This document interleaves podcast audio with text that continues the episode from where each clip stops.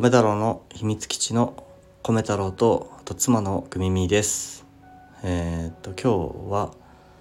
えー、あまあ違うな。この番組ではえー、っと米太郎の日常を、まあ、ありのままに発信することで、まあ、自分自身が価値観を見つけていけるような場所にしたいと思っています。で聞いてくださってる皆さんも何か少しでも気づきとか発見とか何かにつながればいいなと思って発信しています、えー、子供の頃の秘密基地のようにあの楽しかったりただ逆に悩んだりそういったものを一緒に成長していった場所だと思うので、まあ、そういう空間にしていければなと思ってこのラジオ配信をしています。であのこれ今日収録しようと思っているのはえっ、ー、と今僕が就職している職場でのパワハラとかあとは僕の精神疾患の関係とかもろもろそういったものを今現状リアルで受けているものに関して、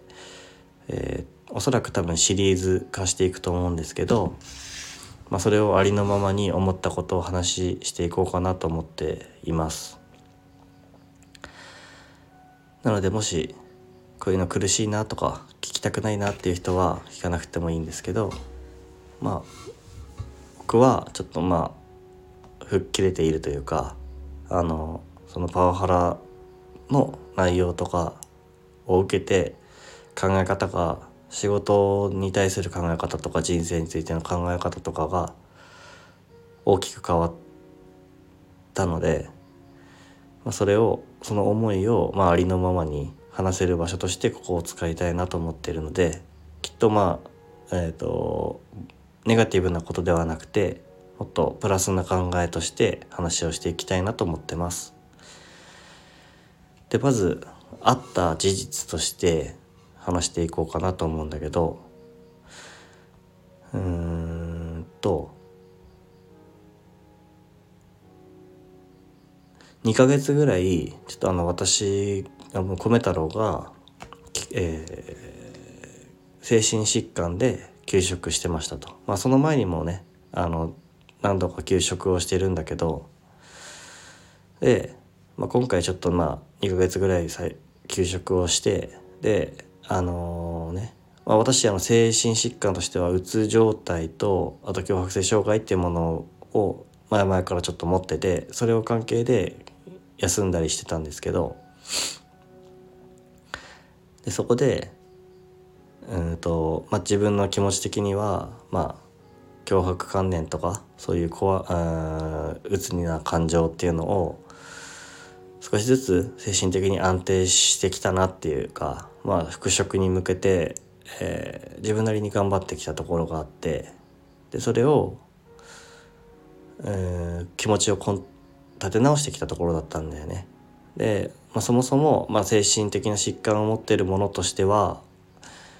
病気とは完全に回復した状態で復帰するっていうことはおそらくないだろうなって思ってたし長く付き合っていかなきゃいけないものだとは思ってたけどま、その中でも、まあ、その付き合い方とかうんと心が安定しながら少しずつ少しずつそれと付き合っていきながら良くなっていくっていうふうに思っててだから仕事に対してもそういう前向きな気持ちあの病気は持ってるけど、うん、それと付き合いながらやっていきたいっていう意味ですごいプラスに職場に対しても戻るっていう気持ちはあったんですよ。なんだけどえー、蓋を開けてみたら、まあ、今回移動があって全く別の、うん、部署に移動になって別の部署で別のいろんな、えー、別の担当の人たちと仕事をすることになったんですね。なんですけど、まあ、初日にそのパワハラを受けているまあじゃあ A さんにしますかね A さんっていう人がパワハラを受けていて B さんっていう人がパワハラをしていてその B さんっていう人が、えー、A さんにパワハラをしている様子を私はその一日ずっと見てたんですね。それが苦しくて一日で休職するっていう風な決断をしましただよね。合ってるよね。うん。うん。であのなんだ？実際そのやめあ A さんパワハラを受けてる A さんはそのパワハラが原因で精神的に病適応障害とかそういうね障害になを受けてえっ、ー、と仕事を辞めることになったんですよ。でそういう状況でさえも状況でありながら残りの期間ずっとパワハラを受け続けている状態だったんですね。で実際僕はそのパワハラの現場を見ているのも辛かったですし A さんが、えー、そこの場所に精神的に病んで辞めるっていう事実もその初日移動しますって職場に向かって前向きな気持ちでいた初日に知ったんですよ。もう誰あの誰がいなくなるとかっていうのは全然知らなくてっていうかいなくなるとか分かんなかったですし僕はあくまでもその、まあ、今の環境と変えて新しい場所で仕事ができるところに行けることがすごくいいんじゃないのっていうふうに人事の方から提案されたから行くことに決めたんですね不安だったけど。で蓋を開けてみたら実際その職場に行くまでに引き継ぎとかも引き継ぎというか前の部署にあの今までお世話になりましたみたいな挨拶とかして、うん、関わってきた人たちに話をして出てったわけですよ。なんですけどその最中にもいろんな僕結構いろんな人全然違う部署の人とかとも仲良く話をするのでいろんな人から声かけてもらってでただあのみんな大丈夫？あそこってすごい言われていろんな人から。まあ100%でしたねその時は。今あの話を聞いてくれた人100%みんなその B さんいるけど大丈夫？大丈夫？大丈夫？って言われて。どんなことが起きんだろうってすごい不安だったんですね。で実際行ってみたら、えー、言葉の通りだったっていうか A さんに対してすごく仕事ができないっていうのをすごい大声でもう自分にもあコメ太郎にも聞こえるようにすごく長くねちっこく喋ってくるっていうかで、まあ、それはもう日常茶飯事ということだったみたいなんですね A さんに話を聞いたらね。いやこれはいつものことだからさっていう感じだったんですけどなんでその移動してその場所にね行った時にはなんて言うんだ？えーと、最初からそのパワハラっぽいパワハラっぽいっていうかパワハラだね。パワハラの状態を聞いてたけど俺は何も言えなくて B さんの言ってることに対して同調してくるように「なあお前もそう思うだろ米太郎」みたいな感じで聞いてくるのでそれが何でしょう。何とももうこっちは何も言えないからただただ聞いてたんですけどただその B さんが見てない間に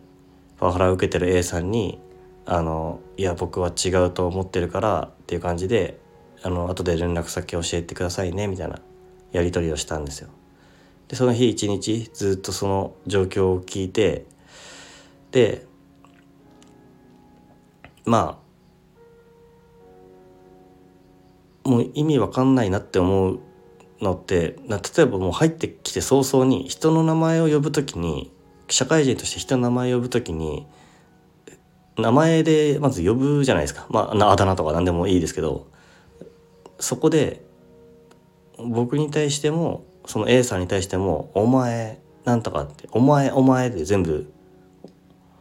こいつがさ」とか「お前がさ」とかっていうのをもう永遠言いながらやってくっていう感じだったんですね。で一番辛かったのは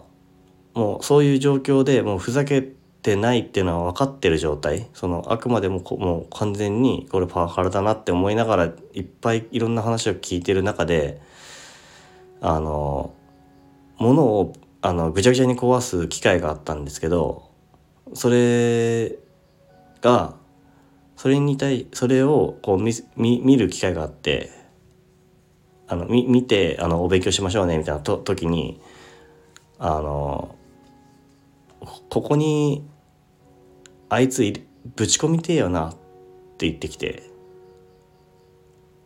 でもうそれってもう米太郎的にはあの何の冗談にも聞こえなくてストレートにもう怖い辛いなんでそんなにこと言うんだろうってもう怖さがたまらなかったんですね。でうんとその人は、まあ、あと数週間で仕事を辞めるんですけど辞めた後米太郎がどういうふうな対応されるのかとかも不安になったしそれまでずっとパワハラし続けているその B さんがどんなやどういうもう人間としてどうなんだろうって思ってしまってで、まあ、周りにもその A さんが全部悪いお前のせいでこいつのせいでこうなんだみたいなことを言い続けている状態。でそれに同調せざるを得ない空間。で人も、えー、たくさんいる場所ではなくて結構こう閉鎖的な空間の場所だったので誰にもその助けを呼べるような状態でもなかったっていうところもあってでまあ私はあ米太郎はそれを聞見て一日過ごしてもう感情がわけわかんなくなっちゃったんですね。それでうんとまあ復職初日にすごく前向きに行こうと思っていたのに一気に気持ちが変わってしまって人間不信になったし人事の配置どうして米太郎をそんな場所に置いたんだろう精神的に苦しんだっていうか、まあ、休んでる人を精神的に苦しんで辞める人のところの穴埋めにするんだろうってすごい思ってそれで人事に対しても不信感を持ったしそういういろんな気持ちがぐちゃぐちゃになってでうんとなんとか家には帰ったんですね。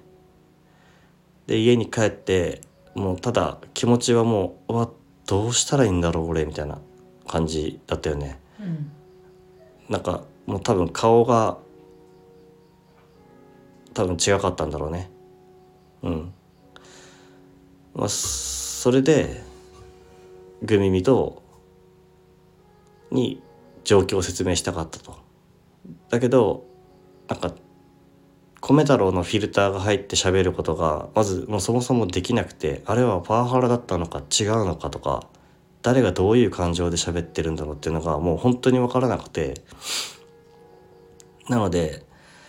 すごく良かったなと思ってたのは録音してたんですよ途中から。あこれちょっとなんかおかしいぞって思って。でその録音しているデータをあの米太郎の声じゃなあ米太郎がフィルターを通して喋るんじゃなくてこの録音データを聞いてほしい。それがもうパワハラなのかどうかっていうのをもう客観的に見れないから見てほしいみたいな聞いてほしいみたいな話をして。でうん聞いてもらってでこれはおかしいよとグミミはそういうふうに言ってくれたんですね。だけど、うん、なんだろう本当に受け入れきれない自分がいたのかわからないけど、まあ、グミミはもう次の日から行かなくていいって思ってたんだと思うんだけど米太郎はあとどのくらいか行って本当にこれがパワハラなのかどうかっていうのを確認しなきゃいけないのかなとかやっぱり初日でまた休職するなんておかしいから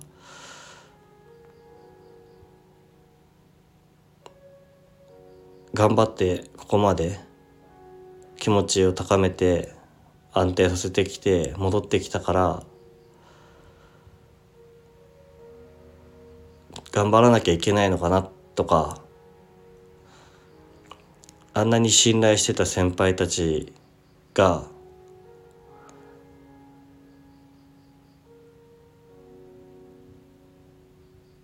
いるのに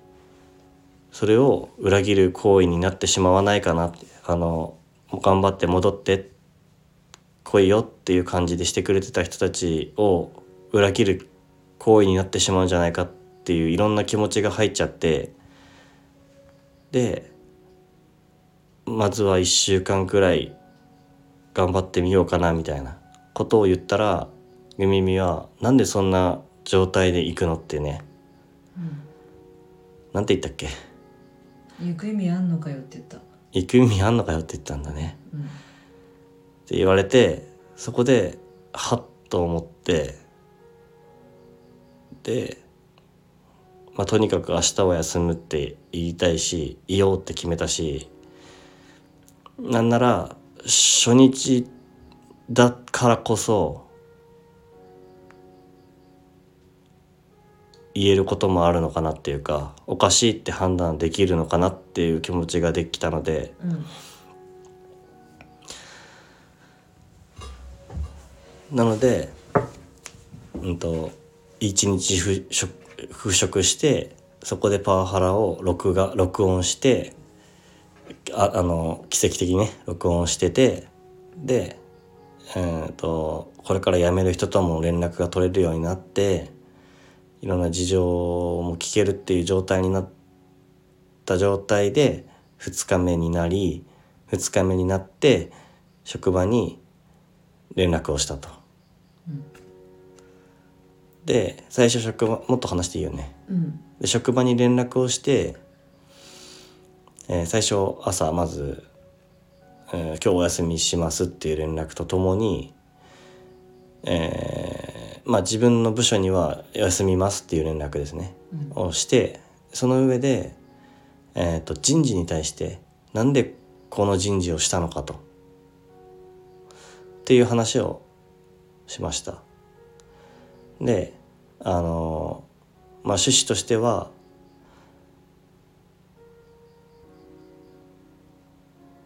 パワハラを受けている人がいてそれを見ているのが辛いと。米太郎が辛いと。でそれをうん知ってか知らずか米太郎にそのことをね伝えずにこの部署を提案してきた。来ましたよねと。でその人事としての精神的に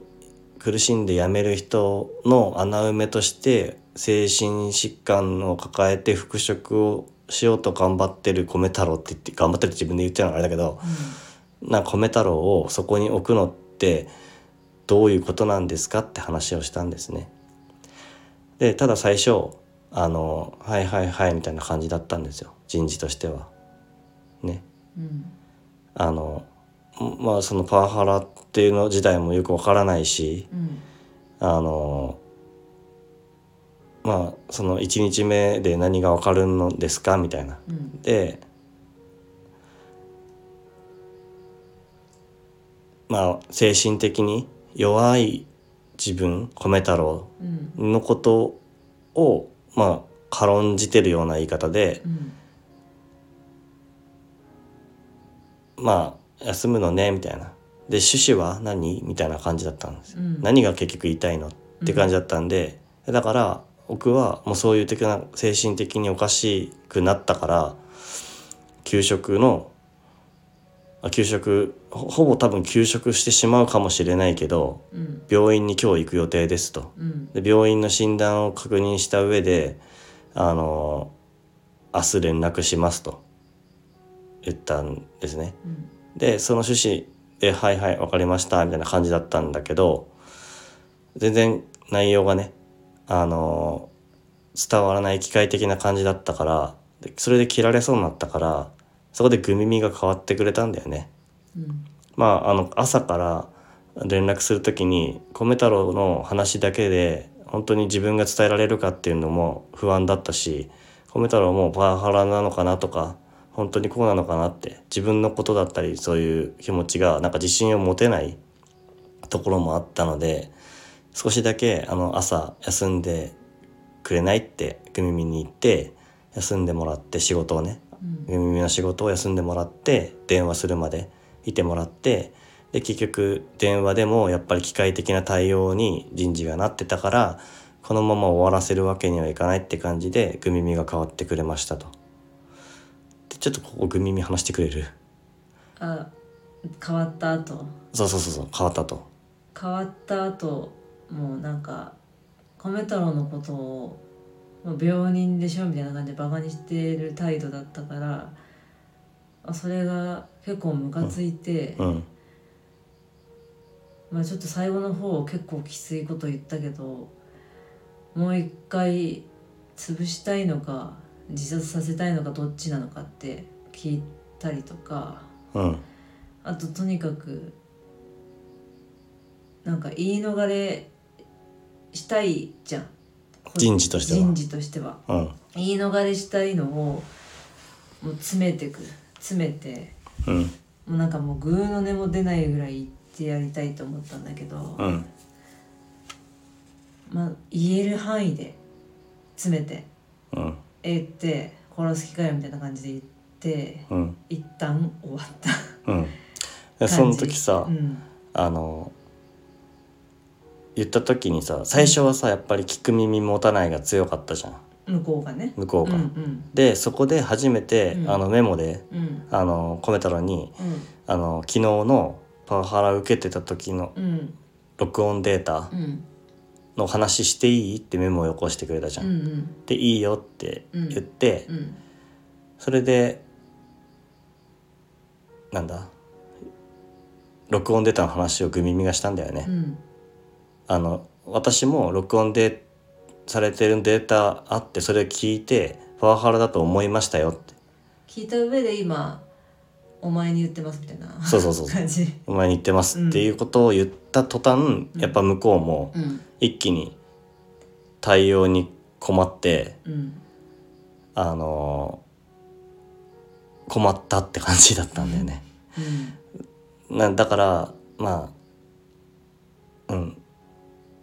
まあすごくねあの米太郎はその録音データあ録音データ自体はすごくあの大事な証拠なんだなってすごい思ったしう、ん。あの受けてる側の人としてはうん。それがその証拠になりうるものうん。じゃないとあくまでも虚言癖みたいなうん。か考えすぎでしょみたいなうん。言われてしまうんだなっていうのをすごく感じたうし、ん。あともう一つは、うん、米太郎はそれを聞くこと自体がすごく怖くてうんもう一回同じ一日を聞くのかっていう怖さからうん自分では聞けなかったしう、んあの聞けなかったしうん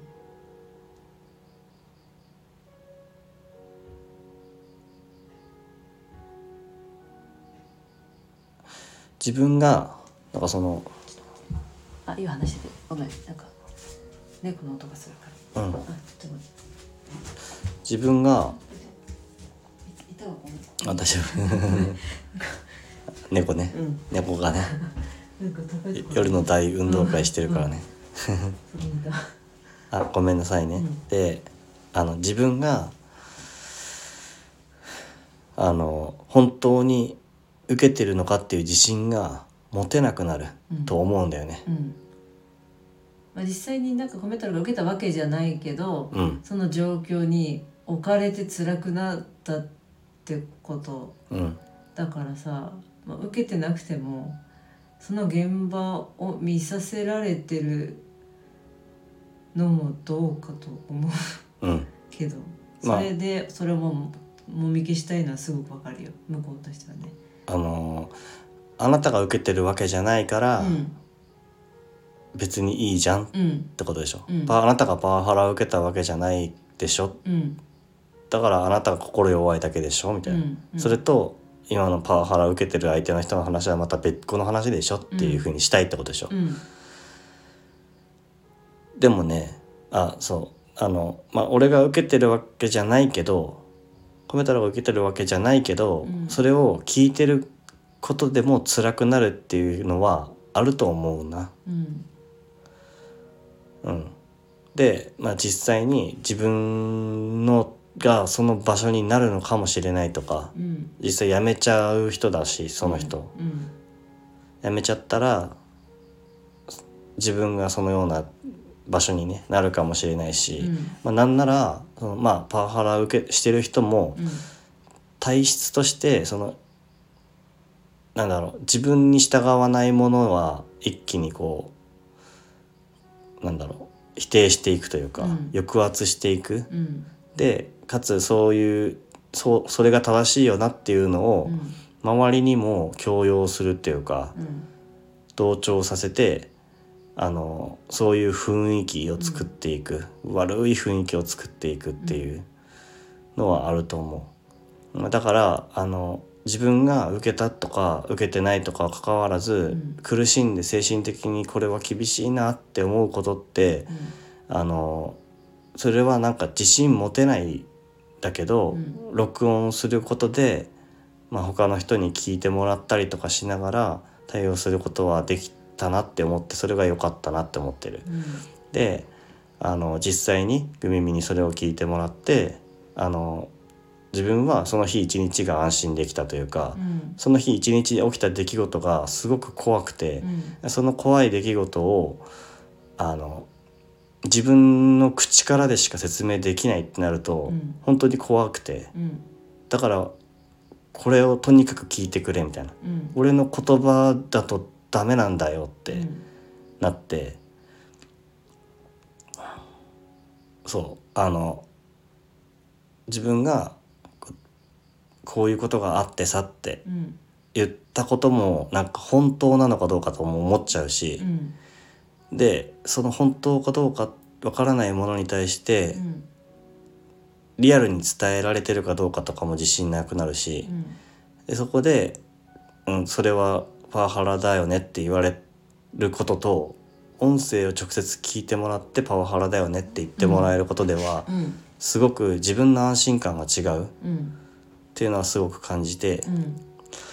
だから良かったなって思ってるし、実際にその材料としてうん。あの相手も聞く耳を持ってくるあのただ弱いからでしょとか言い逃れされないようにうん。音声でうん。対応ができるんだなっていうことはすごく思った。うん。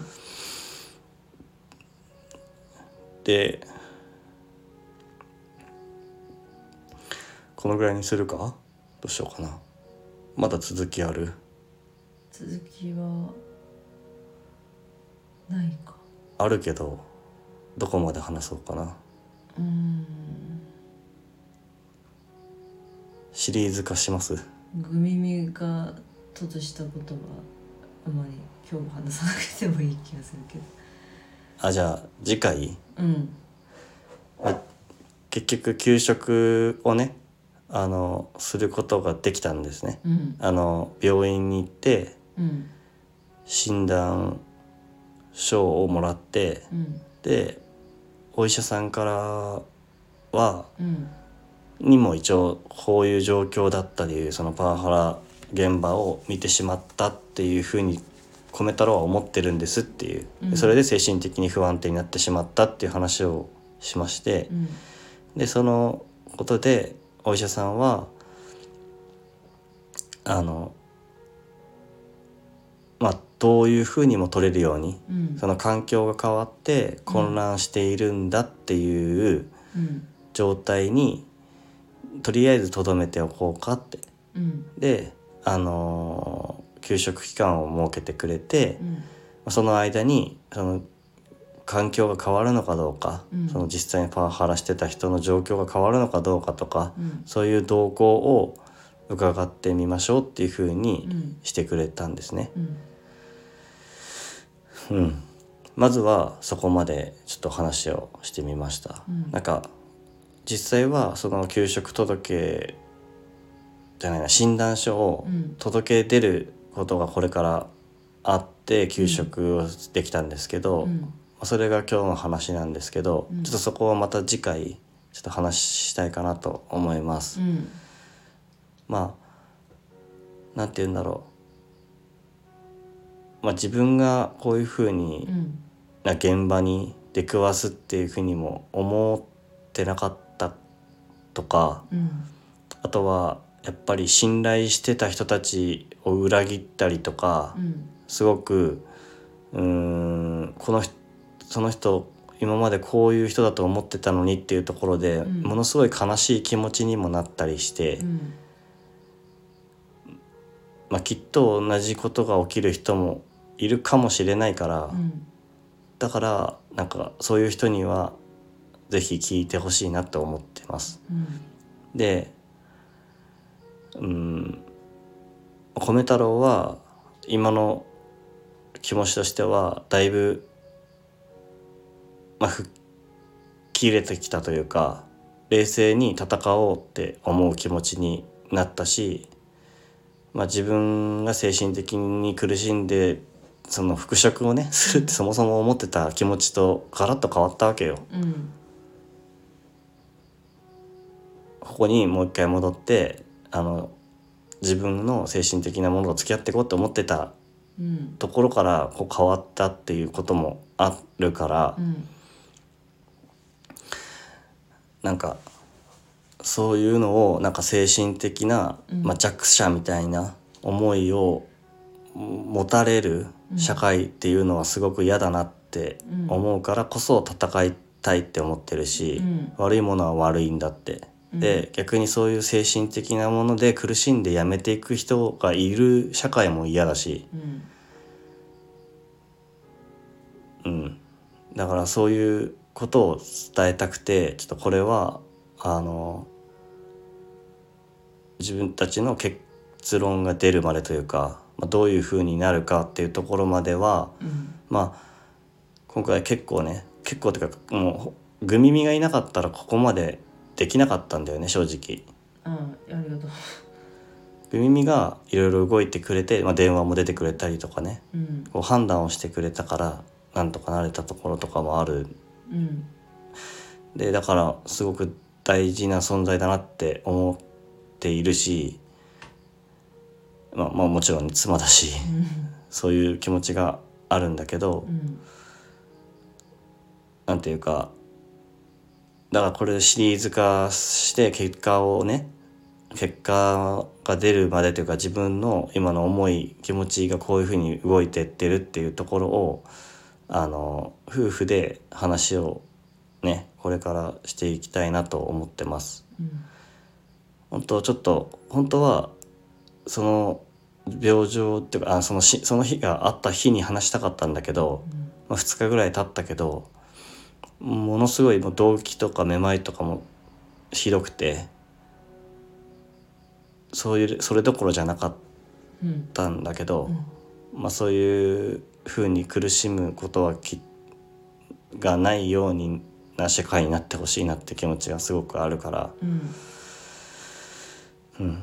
まあありのままを話していくっていうのはこのチャンネルのラジオのあの趣旨なので、うん。まあ、米太郎は休職してたけど復職して給食 1, 一日で給食に戻りましたといううんお話でした。うんまた今後が気になればぜひ聞いていただきたいです。じゃあ今日のところはここまでにしたいと思います。えーバイバイバイバイ 今は元気だから大丈夫だよ。